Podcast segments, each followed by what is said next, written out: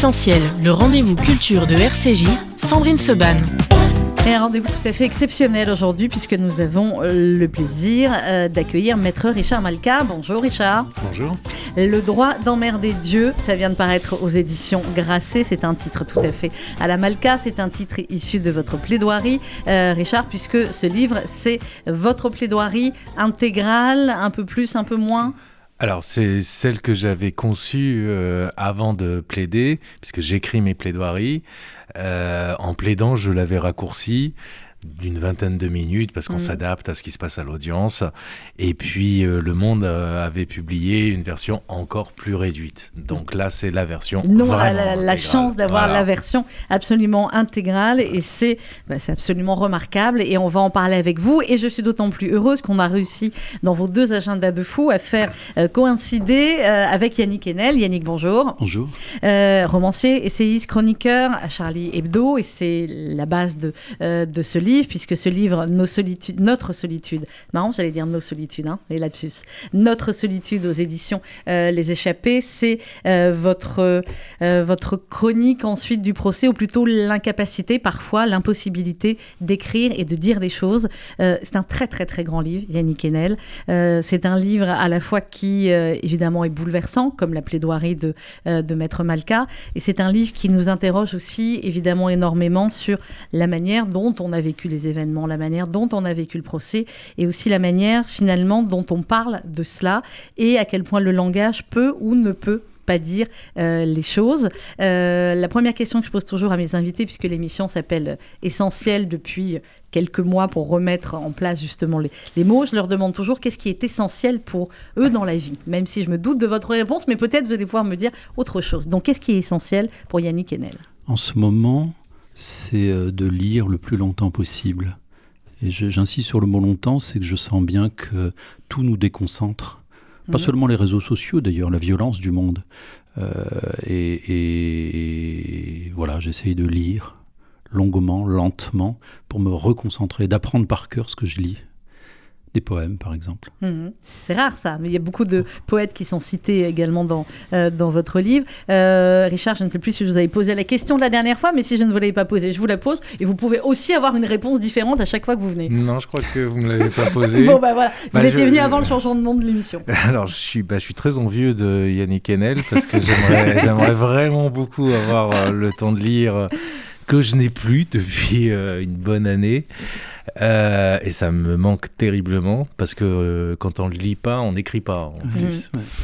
Euh, je dirais que non, dans cette période, pour moi, l'essentiel, c'est de convaincre. C'était mhm. de convaincre dans cette salle d'audience, dans la salle d'audience de Mila et, et dans ses livres. c'est un peu c'est un peu épuisant mais il va falloir l'alterner avec des, phases de lecture mais ouais mais mais non non non c'est j'ai l'impression que c'est aussi un moment euh, qui est un moment important pour moi et euh, que des fenêtres s'ouvrent et que c'est ma responsabilité, mon devoir, que c'est le sens de un peu de ma vie quoi. Et que c'est en tout cas ma place euh, c'est dans le cosmos. Voilà. c'est ma place dans l'univers j'y suis. Donc eh ben il faut faire ce qu'il y a à faire il faut, le faire, euh, il faut le faire pour les gens de Charlie aussi et pour les valeurs qu'ils défendent. C'est pour ça que vous avez voulu être avocat, euh, Charles Malka, pour convaincre ou pour... Euh, Alors déjà, j'ai pas voulu être avocat. donc... Euh, Et ça en est bien sorti hein, pour quelqu'un qui voulait pas être avocat. Hein. Oui, mais franchement, c'est euh, vraiment les... non, c'est étrange, mais j'ai jamais eu cette volonté-là. J'ai suivi le mouvement, j'ai fait un peu comme tout le monde. Finalement, c'est la, la profession probablement qui me convenait le plus, mais ça n'a jamais été une volonté. Après, oui, j'aime convaincre, j'aime aussi le combat. Euh, et c'est important pour moi. Et puis, et puis, ce sont des valeurs qui sont devenues structurelles pour moi mm. au fil de, de, ma vie. Mais là aussi, il y a des hasards, même si ça fait toujours, les hasards font toujours l'écho avec quelque chose que vous avez en vous pour que ce soit signifiant. C'est une rencontre avec des causes qui devaient être en moi. Euh, et voilà, je ne sais plus quelle était votre question. C'est pas grave. Ma réponse. Si, vous étiez, euh, si vous vouliez être avocat quand vous étiez petit, euh, voilà. Mais c'est bien. De toute façon, avec un avocat tel que vous, j'ai pas besoin de poser des questions. Yannick, vous pouvez l'interrompre et, et, réciproquement. Hein. Non, je l'écoute. Juste, je voudrais dire que je suis hyper heureux d'être sur votre antenne aujourd'hui. Euh, parce que c'est d'abord c'est pas évident de parler du droit d'emmerder Dieu. Euh, Vous croyez? euh, Bah si, mais enfin bon, c'est pas, ça va pas de soi. Et puis surtout avec Yannick Enel, je le dis pas parce que c'est Charlie ou parce qu'il est à côté de moi, mais son travail pendant le procès était d'une sensibilité, d'une profondeur vraiment remarquable. Et, euh, et c'est rare euh, de trouver ce, ce, cette, ce, genre de plumes qui sont pas dans l'imprécation, qui sont dans l'analyse, dans la profondeur. Ça nous a porté en fait, nous tous les acteurs du procès. Pendant le procès. Pendant le procès. On, va, on va y revenir et ça porte encore quand on lit effectivement ce livre Yannick Enel, qui est un livre, je sais que je vais le relire après parce que je suis sûre que je suis passée, malgré mes trois pages de notes, je suis sûre que je suis passée à côté de plein de choses. D'abord, je voudrais qu'on fasse un, un petit rappel parce qu'on essaie toujours aussi dans cette émission, se dire qu'il y a des jeunes qui nous écoutent et qui peut-être n'ont pas euh, tous les éléments après pour comprendre notre, euh, notre débat et votre pensée, surtout Didier Caramalo, retour sur, euh, bah, sur, sur Charlie Hebdo. Comme maître Richard Malka le rappelle dans son poignant plaidoyer, l'affaire des caricatures dépasse de loin le massacre commis le 7 janvier 2015 à Charlie Hebdo. Ne renonçons donc pas à notre esprit critique et retraçons la généalogie des événements. Le 7 janvier 2015 commence en réalité en 2004, l'année de l'assassinat de Theo Van Gogh. Le 2 novembre 2004, pour être plus précis, Theo Van Gogh, arrière-petit-neveu du peintre, a été poignardé dans une rue d'Amsterdam où il circulait à vélo. Le caricaturiste avait déclaré que Mahomet était un oncle obscène, un violeur de petites filles, et que tous les musulmans étaient des enculeurs de chèvres. Son assassin, un jeune néerlandais d'origine marocaine, l'avait égorgé avant de lui planter dans le cœur un message appelant au djihad. Par la suite, le 30 septembre 2005, le dessinateur Kurt Westergaard publie une caricature de Mahomet avec un turban en forme de bombe dans un quotidien danois. Onze autres dessins et caricatures du prophète sont également publiés. Depuis ce jour, le dessinateur fait l'objet de tentatives d'assassinat. Ce qu'il faut savoir, c'est qu'entre décembre 2005 et début janvier 2006, plusieurs délégations d'imams danois se sont rendues au Moyen-Orient pour mobiliser les institutions musulmanes. Ils y ont montré les douze dessins, mais d'autres aussi. Ils ont grossi le trait, exagérer les détails, falsifier la réalité. En somme, ils ont eux-mêmes caricaturé les caricatures, mettant en danger la vie de Kurt Westergaard. Tout cela a donc été le terreau qui a rendu possible le 7 janvier 2015, matinée terrible où en plein Paris, 12 personnes, dont 8 membres de la rédaction de Charlie Hebdo, sont tuées par balles. Jean Cabu, Georges Wolinski, Stéphane Charbonnier, Bernard Verlac, Philippe Honoré, Bernard Maris, Elsa Kayat, Franck Brinsolaro, Ahmed Merabet, Frédéric Boisseau, Michel Renaud et Mustapha Ourad. N'oublions jamais, je vous invite à écouter un rappel des faits. 11h35, mercredi 7 janvier, rue Nicolas Appert. Deux hommes cagoulés armés de Kalachnikov regagnent leur voiture. Les frères Kouachi revendiquent l'assassinat des dessinateurs de Charlie Hebdo, quelques minutes plus tôt. Ils viennent d'échanger plusieurs coups de feu en direction des premiers policiers arrivés sur les lieux. À gauche Là, là, là Rapidement, ils prennent la fuite, mais à peine quelques mètres plus loin, les voilà bloqués par une patrouille de police. À nouveau, les assaillants ouvrent le feu. Les policiers font marche arrière tout en essayant de riposter. Lorsqu'ils arrivent boulevard Richard Lenoir, ils tuent froidement Ahmet Merabet, un policier venu en renfort, avant de prendre la fuite pour de bon. Une fusillade vient d'éclater à Charlie Hebdo, difficile à cet instant d'en savoir davantage. Les journalistes arrivent sur place et assistent aux premiers soins prodigués par les secours. Très vite, ce sont des dizaines d'ambulances, de pompiers qui investissent les lieux. On découvre que la plupart des dessinateurs, des journalistes, des collaborateurs de Charlie Hebdo présents ce matin-là viennent d'être assassinés. Rapidement, François Hollande se rend sur place pour une première prise de parole. 11 personnes sont mortes. 4 sont entre la vie et la mort. Nous en sommes là et nous aurons à cœur de trouver des responsables et d'appeler autant qu'il est possible à l'unité nationale. Merci.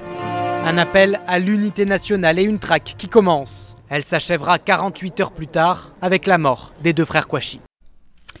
C'était le 7 janvier 2015. Merci euh, Didier Caramallo euh, qui a rappelé les, les, noms de vos amis, nos, nos confrères de, euh, de Charlie. C'est une des premières choses que qu'on apprend nos jeunes journalistes qui nous rejoignent à la rédaction de, de RCJ, c'est de dire, de dire les noms des victimes parce que dans la tradition juive, on a le droit d'emmerder Dieu et on a le, le, devoir et le droit aussi de, de dire les noms des victimes plutôt que, que ceux des, des terroristes. vous le rappelez aussi dans le livre, Richard Malka, vous rappelez eh bien l'affaire des caricatures et la manière dont finalement elle a été exploitée, comme le disait Didier. Et ça, je me rends compte en faisant un petit sondage, comme ça, bêtement autour de moi, qu'il y a encore beaucoup, beaucoup de gens qui ne le savent pas aujourd'hui.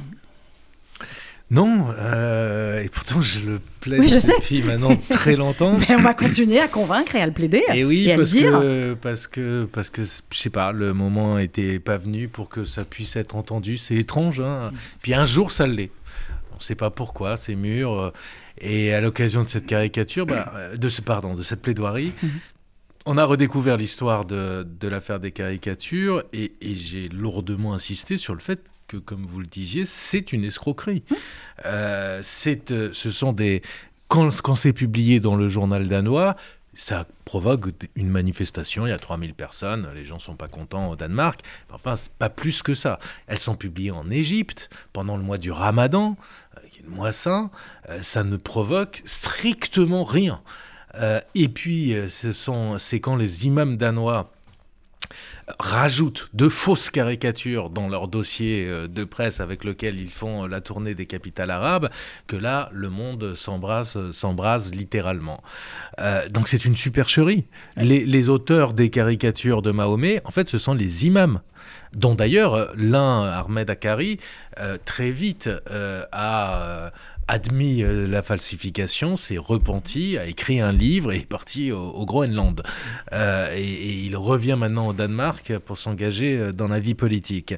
Euh, donc très vite ça a été documenté, mais c'était trop tard. Le feu avait pris et il a suffi d'une falsification grossière, et c'est là que c'est important, pour que nos dirigeants, mm. les dirigeants de l'ONU, Bill Clinton, euh, Kofi Annan, Jacques Chirac, oui. cèdent cède sur nos libertés en ayant tous le même discours euh, jusqu'aux instances euh, officielles pour dire que euh, il fallait quand même voir à pas blesser les gens, à exercer son esprit de responsabilité, à pas mettre de l'huile sur le feu, et que les caricatures c'était quand même pas terrible. Et on a même trouvé des euh, députés, pas les moindres, puisqu'il y avait dedans le vice-président de l'Assemblée nationale de l'époque, Éric Raoult, pour déposer une proposition oui. de loi immédiatement pour dire eh, il faut interdire les caricatures. En gros, il faut rétablir le délit de blasphème. Vous voyez à quel point euh, nos libertés sont fragiles.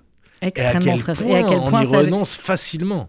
À quel point ça avait failli même basculer. Yannick Enel, euh, à l'époque, est-ce que vous aviez suivi euh, euh, l'affaire justement des, des, caricatures? Vous, on le rappelle, vous avez commencé à écrire à Charlie euh, après.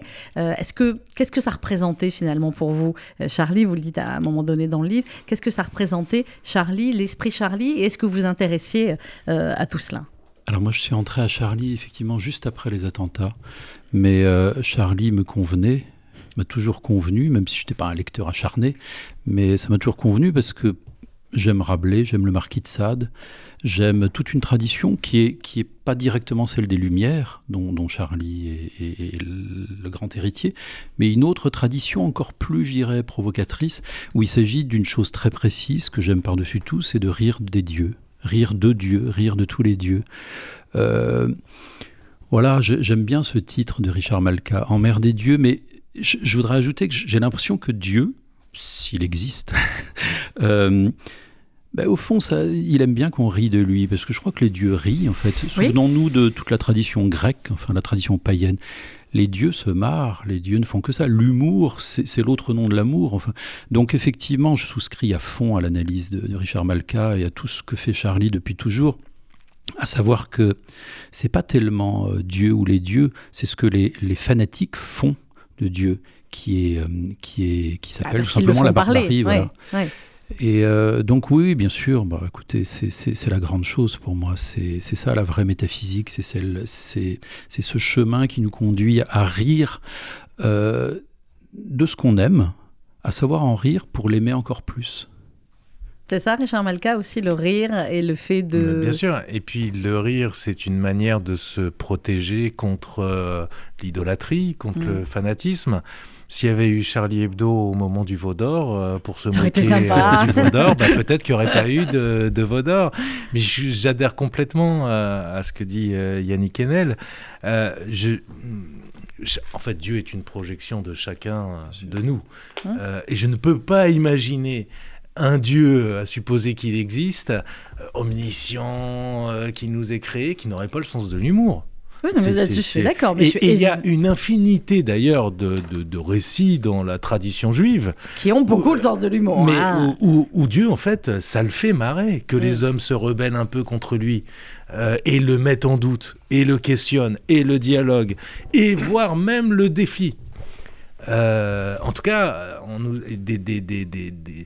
ceux qui ont écrit euh, la Torah il y a quand même quelques milliers d'années ont jugé utile de nous transmettre cette culture-là. Je le cite souvent, c'est la fameuse, c'est Abraham qui se révolte contre Dieu au moment où celui-ci veut éradiquer Sodome et Gomorre. Mm. C'est comme ça que tu es juste. Vous euh, emmerdez lui Dieu, vous emmerdez Dieu, mais enfin c'est le titre de votre livre, Richard Malka, mais vous connaissez quand même très bien la tradition juive, la Bible, et vous la citez souvent. C'est vous qui la Oui, citez. bien sûr. Ah ben j'ai, oui, euh, mais la- la- l'ancien, le nouveau, euh, voir le tout par Coran. cœur. Alors, pas tout par cœur, non, mais, euh, mais évidemment, je les ai étudiés. Mais ce sont des textes fondamentaux Hum. où il y a le pire comme le meilleur, Hum. où c'est interprété, ou parfois, alors là, chez, chez les Juifs, c'est, c'est particulier parce que on a fait dire à la Torah, parfois, c'est fantastique. euh, on a fait dire exactement le contraire de ce que ça disait. euh, dans le Talmud. Prochaine fois, je vous invite à un carabin. Enfin, ça pourrait être très, très drôle aussi. Mais c'est ça la, la- la beauté des religions, c'est de Oui. pouvoir euh, bah, se critiquer, avancer, évoluer, s'adapter. Euh, le problème, c'est quand euh, ça se fait pas, cette- ce travail-là. C'est quand ce travail-là se fait pas ou qu'il a plusieurs milliers d'années de, de- de retard pour le faire. Euh, Yannick Henel, dans le, dans le livre Notre solitude, aux éditions Les, Les Échappés, ça commence avec effectivement ce jour si terrible au procès de Charlie Hebdo, où vous voyez les images de, du massacre, les images de, de l'attentat, et vous expliquez que bah, c'est. Est-ce que c'est là, avec cette chronique-là, que vous n'arrivez pas à écrire au début, euh, que finalement est venue l'idée de, de ce livre sur l'impossibilité d'écrire et sur la manière dont vous avez écrit et sur le langage, ou alors est-ce que c'est venu après?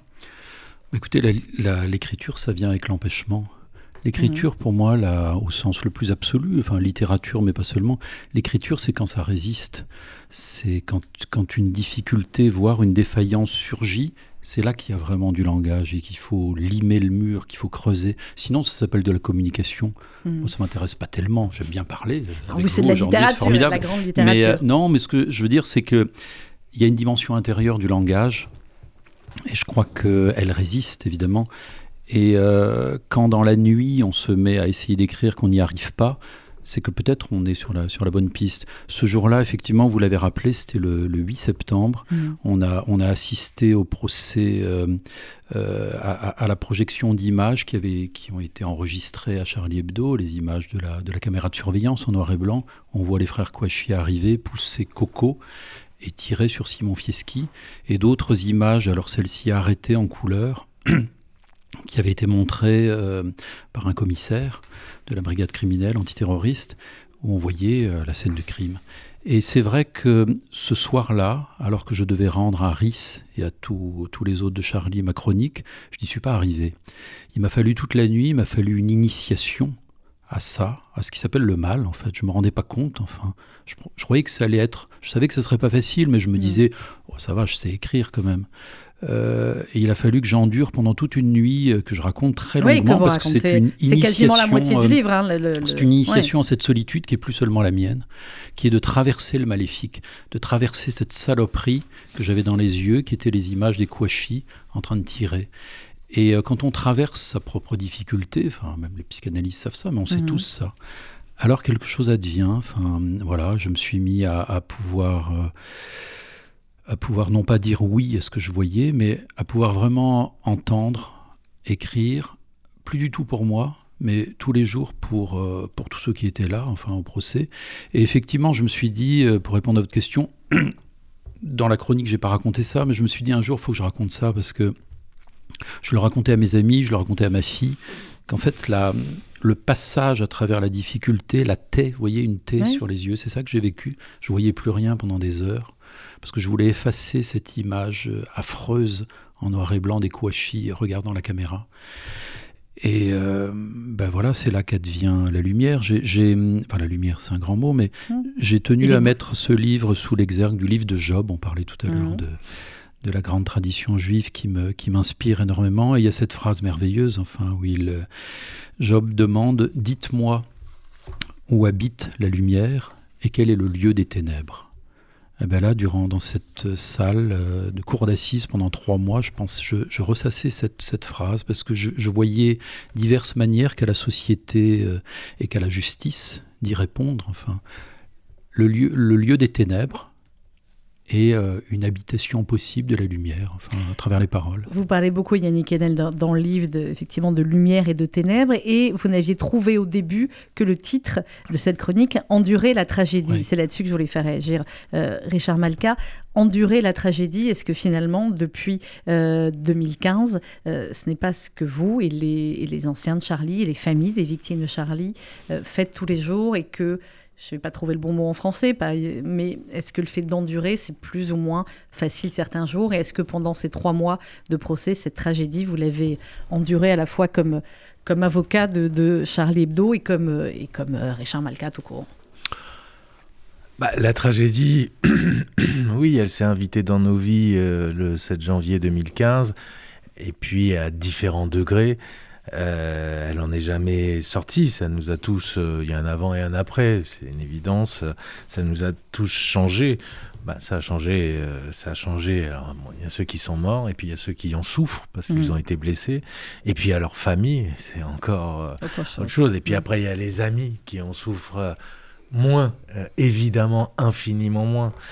ça n'a rien à voir comme degré de souffrance, mais mais oui, euh, ça, nous a, ça changé aussi, on vit avec. Euh, et, mais en même temps, ça, ça, je pense que j'ai accédé à une profondeur à laquelle peut-être que je n'aurais jamais eu accès euh, à l'intérieur de moi sans cette tragédie. Donc, il faut en faire quelque chose. C'est ce que vous avez décidé de faire. Mais alors ça aussi, c'est ce que j'ai décidé de faire. Et puis ça aussi, c'est très juif. C'est-à-dire qu'à un mmh. moment, il y a le temps du deuil. Et puis, euh, et puis, on peut pas rester dans le temps du deuil. Non. C'est il y, a, la, vie le qui mois, vous appelle. Et euh, c'est une obligation euh, de revenir à la vie. donc, et revenir à la vie, bah, c'est aussi revenir au combat pour que ça serve à quelque chose cette tragédie-là.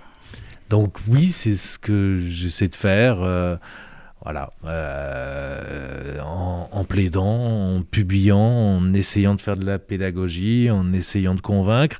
Euh, c'est ce que j'essaie de faire par ce titre aussi, mmh. parce que je, il y a vraiment, je l'ai dit déjà, il n'y a aucune volonté de, choquer, mais il y a une volonté d'éveiller.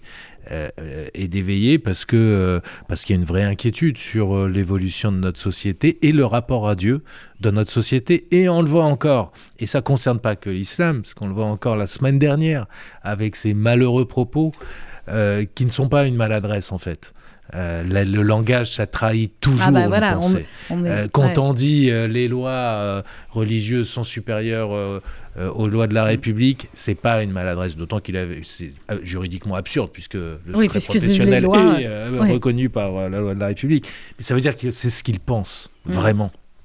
Donc il y a un combat à mener.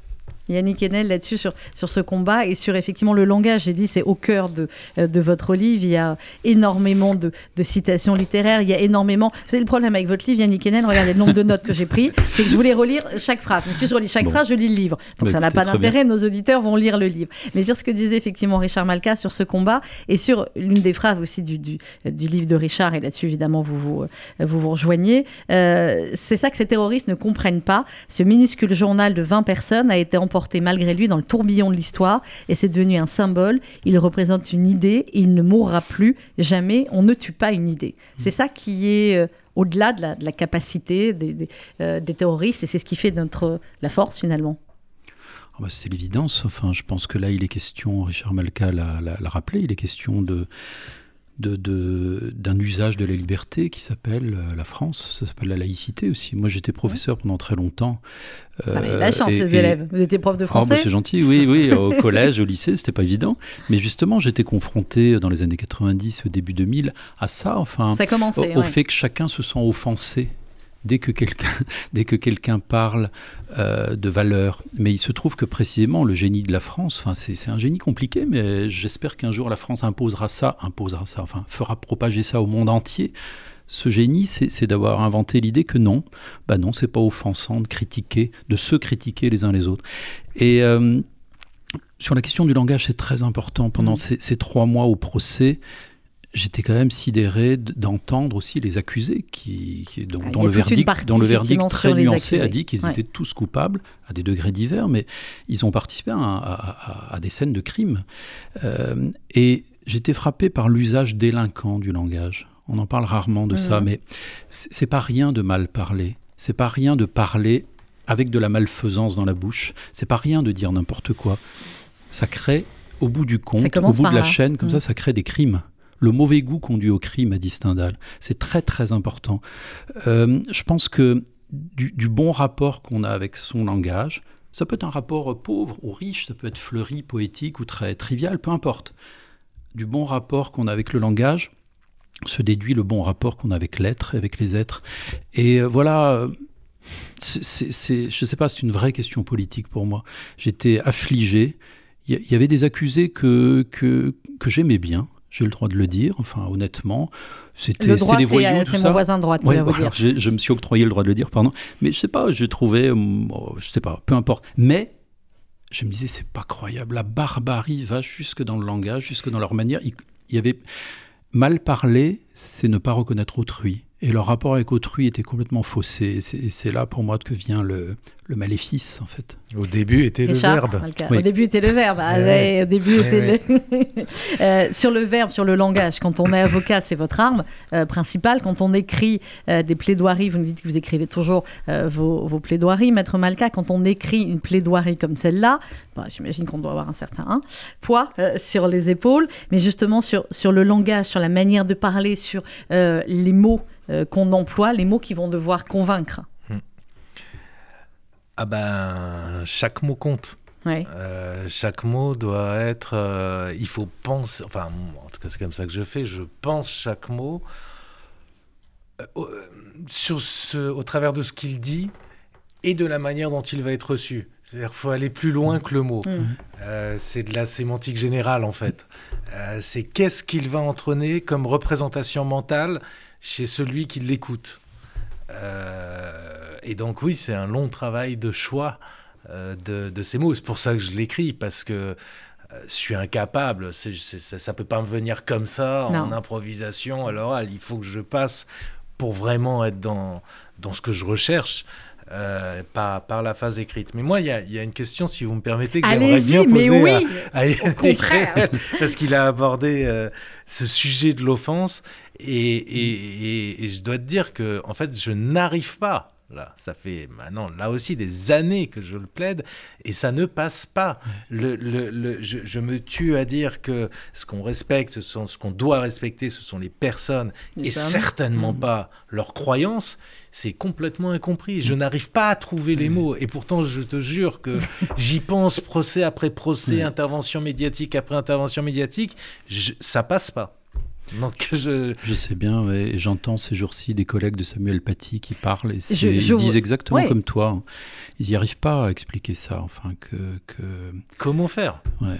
C'est la grande question politique à venir. Enfin, pas seulement à venir, on est déjà dedans depuis. J'ouvre une parenthèse, je fais ma, ma, promo pour dire que vendredi, dans la nouvelle émission présentée par Paul Amar, à 12h, on fera justement l'émission spéciale sur l'éducation avec Jean-Pierre Aubin, ah le fameux rapport mmh. Aubin, mmh. et Didier Lemaire, dont vous avez entendu parler aussi, le, le professeur de Trappes. Voilà, je referme la mmh. parenthèse. Mais sur, le, sur la manière, effectivement, sur la question que vous a posée euh, Richard Malka, et je vais aller un petit peu plus loin, à un moment donné, vous écrivez, Yannick Canel, dans, dans le livre, euh, en matière d'écriture, je ne connais que la vérité. Je de dire toute la vérité, rien que la vérité. Euh, c'est quoi la vérité finalement en matière d'écriture? C'est quoi la vérité en littérature? Et euh, est-ce que la vérité, je ne vais pas vous dire est-ce que toute vérité est bonne à dire quand on est avocat, mais est-ce que pour ressentir, pour arriver à convaincre, il faut toujours être dans la vérité absolue? Alors, en tout cas, il faut être dans la vérité. Ben, faut...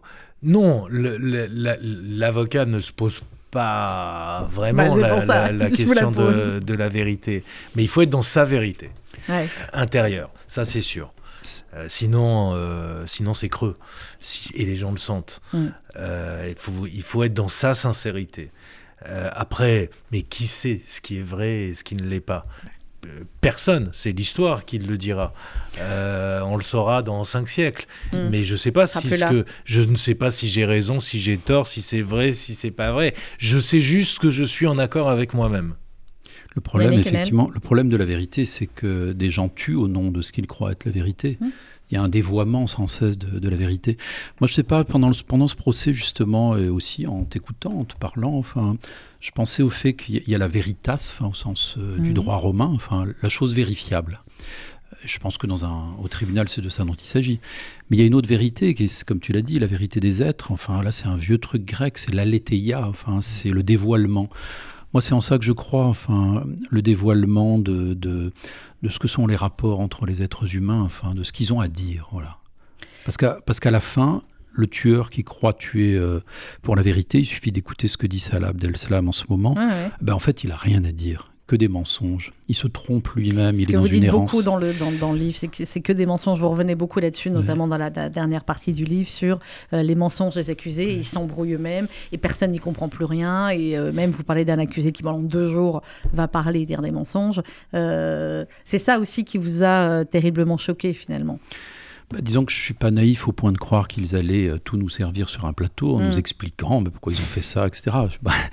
mais c'était passionnant euh, à l'oreille d'entendre comme ça pendant des heures et des heures, parfois dix heures par jour. Enfin, comment parlent les autres c'est pour un écrivain, c'est extraordinaire. Enfin, c'est mm. comme dans Proust. Enfin, alors là, c'était bien plus terrible, et, surtout de voir, mais je pense que Richard Malka y est habitué, au nom de quoi des choses consternantes, au nom de quoi les gens tuent les autres. C'est toujours consternant, consternant.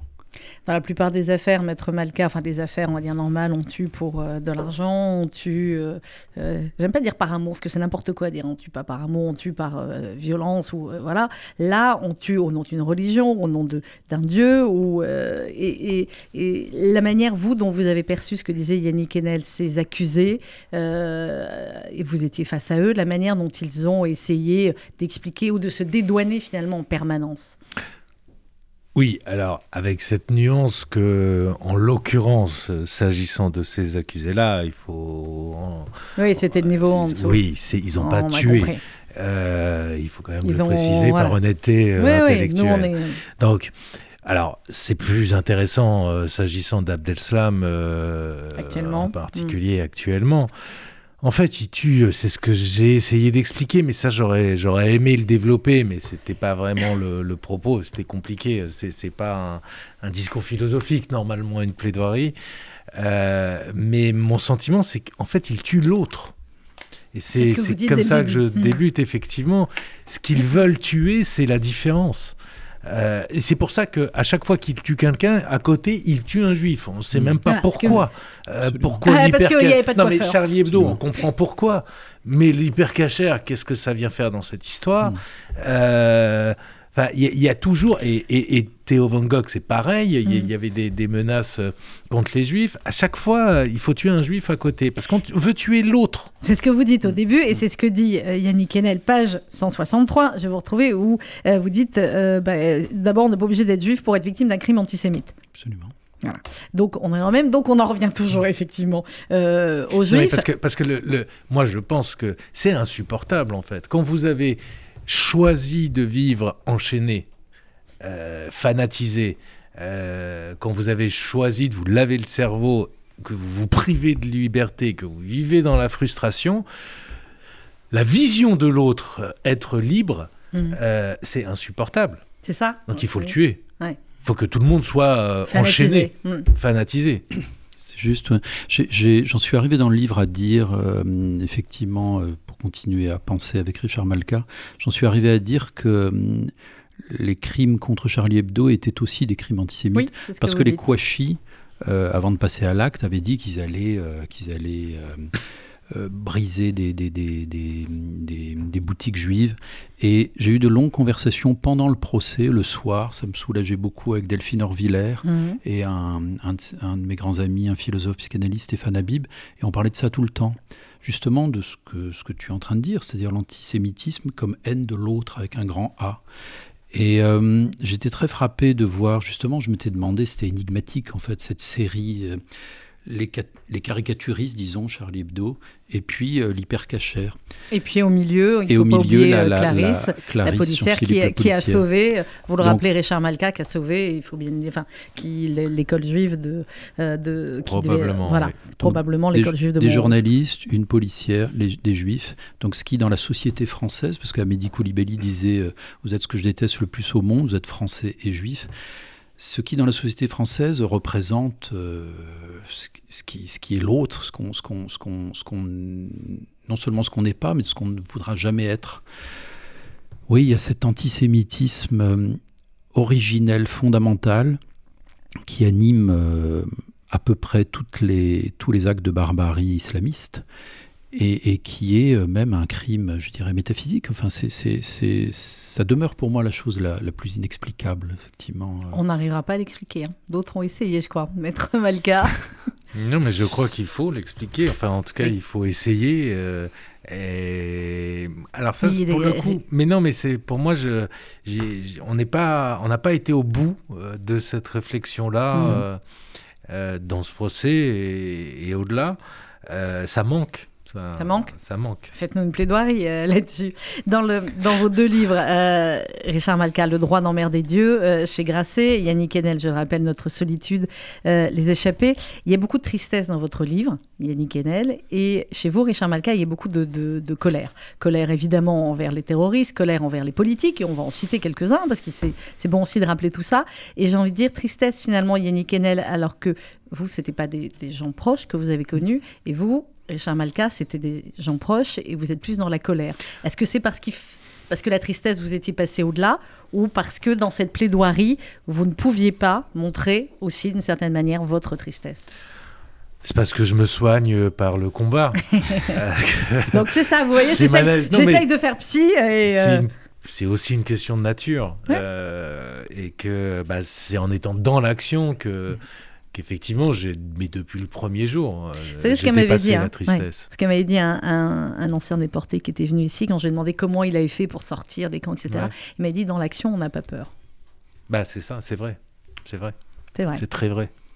On va, on va garder cette phrase aussi. Donc vous, Yannick Enel, cette, cette tristesse, vous dites à un moment donné, dans les, vous dites, j'en peux plus, j'arrive plus à écrire. Il y a un seul jour, effectivement, où vous n'avez pas été au procès parce que vous n'en pouviez plus.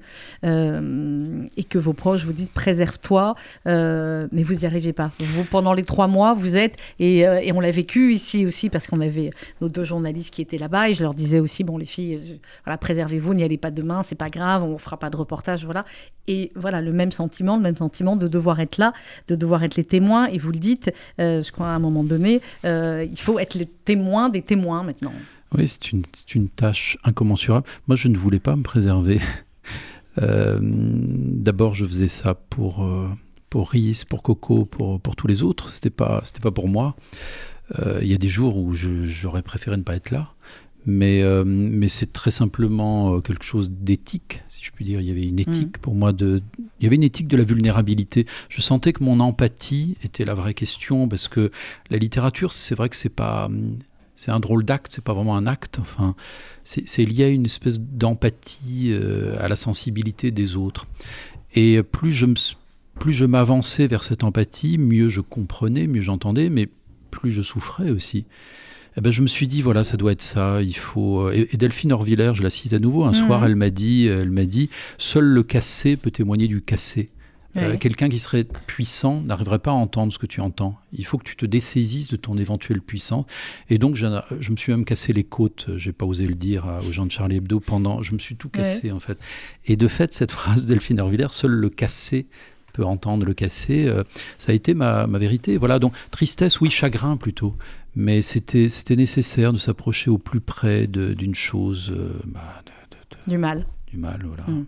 Et aussi de la beauté euh, du, des, des, des, des, paroles des survivants aussi. Mm. Il, y a, il, y a, de longs passages, notamment sur, euh, sur Zari Siboni, euh, où vous rendez très bien ce qu'est cette jeune femme euh, incroyable, euh, clairement. Et, et, là aussi, vous parlez beaucoup de, de ténèbres et de, et de lumière par rapport à elle et à son témoignage. Ah bah, Zari Siboni, moi je ne m'en remettrai pas euh, d'avoir croisé, d'avoir écouté cette femme pendant quelques heures. Là, ça a été une grande leçon, mmh. justement. Mmh. Ça rejoint ce que, ce que Richard dit. C'est passer à autre chose qu'à la tristesse. Enfin, euh, Zari Siboni, qui était la, la caissière de l'hypercachère, oui. qui a été là pendant 4 heures aux côtés de Koulibaly, mais contre lui. Koulibaly a même essayé de la tuer, et il a dit, mais toi, t'es encore morte. Ouais, il n'arrivait pas. la balle est passée juste à côté. Et elle, euh, bon, il faudrait des heures pour parler d'elle, et je lui ai consacré beaucoup oui, de pages, oui. parce que son témoignage était si, si puissant qu'il convoquait en moi des choses liées à des mythes à des mythes anciens, à du mmh. sacré en fait. Et euh, elle, a réussi quelque chose d'inouï, elle, elle, avait même du mal à le dire, à savoir à arrêter le mal en elle. C'est pas passé en fait. Elle a sauvé des gens. Enfin, elle a sauvé simplement. des gens, c'est ce que vous dites. Et aujourd'hui, elle, est, euh, elle vit en Israël et, elle, est devenue, oui. euh, elle est devenue infirmière. infirmière oui. euh, Richard Malka, dans Le droit d'emmerder Dieu, chez Grasset, je l'ai dit, vous bah, vous rappelez aussi certains politiques et les réactions de certains politiques. On en a parlé au, au, début, au moment de, de l'affaire des caricatures. Et puis, on aurait pu croire qu'après un, un, attentat pareil, après une, une, telle hécatombe, une telle horreur, il y aurait unanimité absolue. Et non, il y a quelques voix comme Rocaille Diallo, comme Virginie Despentes, comme euh, d'autres. Et vous rappelez leurs phrases à ce moment-là dans, dans, cette plaidoirie qui, euh, voilà, euh, Rocaille Diallo euh, et Christine Delphi disaient qu'il n'y avait pas lieu de s'apitoyer. Euh, enfin, ça, c'était au moment de 2011. Pardon, vous avez raison, la vérité, je ne me trompe pas de phrase. Mais déjà, c'était déjà pas mal. Oui. Hein bah oui. Et voilà, de dire après un incendie, bon, bah, il y aura de l'assurance, c'est pas grave, d'accord et, et ensuite, effectivement, bah, vous, vous, prenez, enfin voilà, le texte de Virginie Despentes, euh, les, les dialogues, les euh, discours de Daniel Obono, vous parlez d'Emmanuel Todd, vous parlez du pape, enfin bref, tout cela, à chaque fois, vous deviez vous dire, j'imagine, non mais bah, vous, comprenez, vous comprenez ma colère. Ah, mais fait. je comprends, non seulement je la comprends, votre colère, et je la partage. Euh, et, et sur coup, cette antenne, on la. Voilà. Oui, oui, oui, mais non, mais du coup, moi, je la. Euh, et cette colère, elle s'arrête pas. Cette colère, oui. je l'ai documentée depuis des années. Je mm. gardais avez des petits dossiers. De presse. Ouais. Donc c'est pour ça, je vous attendiez de la ressortir, je comprends. Là, oui, là, il, mm. fallait, il fallait un moment que ça sorte. Mm. Et, mais pas pour, euh, et je le dis, c'est pas pour régler des comptes. Non. Euh, c'est pour qu'on en tire les enseignements. Euh, c'est parce que à, à, à, quelques années de distance, ça paraît fou. Oui. qu'on ait pu dire ça. Et qu'on ait pu le tolérer qu'on l'ait toléré et ça doit euh, nous faire réfléchir euh, mm. et, et, et, ça doit nous alerter. Effectivement, euh, Yannick a raison, le langage, mm. c'est essentiel. Quand, quand, après un incendie criminel, vous dites c'est pas grave, euh, de toute façon, ce sont des racistes et on s'y attache trop, c'est pas neutre. Non. Et, et ça a plein d'implications y compris dans le cerveau des, des futurs terroristes. Mm. On, ça, ça implique une responsabilité de langage. Ce langage, justement, Yannick Edel, je vous laisse réagir là-dessus parce que c'est, je l'ai dit, c'est aussi l'un des cœurs du, euh, de, de, votre livre, le langage, euh, les mots. Vous dites à un moment donné, euh, il y a le vase de la vérité et la parole, elle agrandit le monde. Et le but de votre livre, c'était d'agrandir le monde, d'agrandir la pensée alors que bah, du côté des autres, effectivement, le, le rétrécissement, on va dire, de, de, la parole, du nombre de mots aussi utilisés, ça rétrécit la pensée. C'est vrai qu'une une petite infamie de paroles euh, autorise l'infamie des actes. Mmh. Euh, la, la, la, comment dire, les, les, attentats de janvier 2015 ont été aussi autorisés consciemment et inconsciemment par tout un tas de personnes, enfin, les intellectuels français aussi. Mmh. Et, et à l'inverse, il se trouve que la parole est capable, comme on le sait tous ici, euh, notamment parce que c'est lié à l'amour, l'amour ne va pas sans dire, la, parole est capable effectivement de non seulement de fonder euh, la création elle-même, mais de, de, dénouer euh, tout ce qui peut y avoir de, maléfique, de sale en, chacun de nous. Enfin, moi, j'ai été très, j'étais jamais allé dans un dans un dans un tribunal et j'ai été vraiment très très requis, très touché. Enfin, ça m'a ça m'a fait penser tout simplement par euh, les interventions des, des parties civiles. C'est-à-dire que ça ne sert pas à rien en fait. Non. Et on s'en rend compte en ce moment en écoutant en écoutant ce qui se passe euh, avec le, le- le procès du 13 novembre. C'est plus qu'une catharsis collective. Il y a quelque chose comme un rétablissement justement d'une forme de vérité qui est la vie contre quelque chose qui, qui le, Qui truc, les ténèbres se dispersent. C'est dans, dans tous les textes religieux, dans tous les Mhm. textes mystiques. Les ténèbres ne cessent de se disperser de manière contagieuse. C'est un virus, les ténèbres. Et des paroles peuvent couper ça. Ils peuvent apporter la lumière. Voilà. Il suffit d'une parole, parfois, d'un mot. On pose souvent la question aux avocats, Maître Richard Malka, de d'accepter ou non de défendre tel ou tel euh, client. Euh, il y a beaucoup de rappeurs que vous citez, euh, c'est ignoble, on va les citer. Il y a Necfeu, il y a Dizzy La Peste, il y a évidemment le Mehdi Méclate, euh, Necfeu qui disait par exemple le 22 novembre 2013, je réclame un auto-da-fé pour ces chiens de Charlie Hebdo. Admettons qu'aujourd'hui, l'un ou l'autre rappeur ressorte des, des propos comme ça et qui vous demande de le défendre. Vous pourriez ou vous pourriez pas? Ah non, je je je pourrais pas euh, le défendre, sauf si euh, sauf si euh, je sentais un regret sincère. Euh, enfin, les regrets, ça suffit pas. Il faut analyser. Alors là, tout est défendable. C'est ça ma question. Est-ce que tout est vraiment défendable? Ça dépend. Tout est défendable, mais c'est le comment. Euh, défendre quelqu'un qui a fait une très très très très mauvaise action, c'est effectivement c'est le métier de, l'avocat. Mais comment on le défend? Faut, faut quand même rester euh, euh, digne, y compris à l'égard de soi-même. Et il faut pouvoir en conscience le faire, sinon il faut refuser et puis le passer à un autre avocat.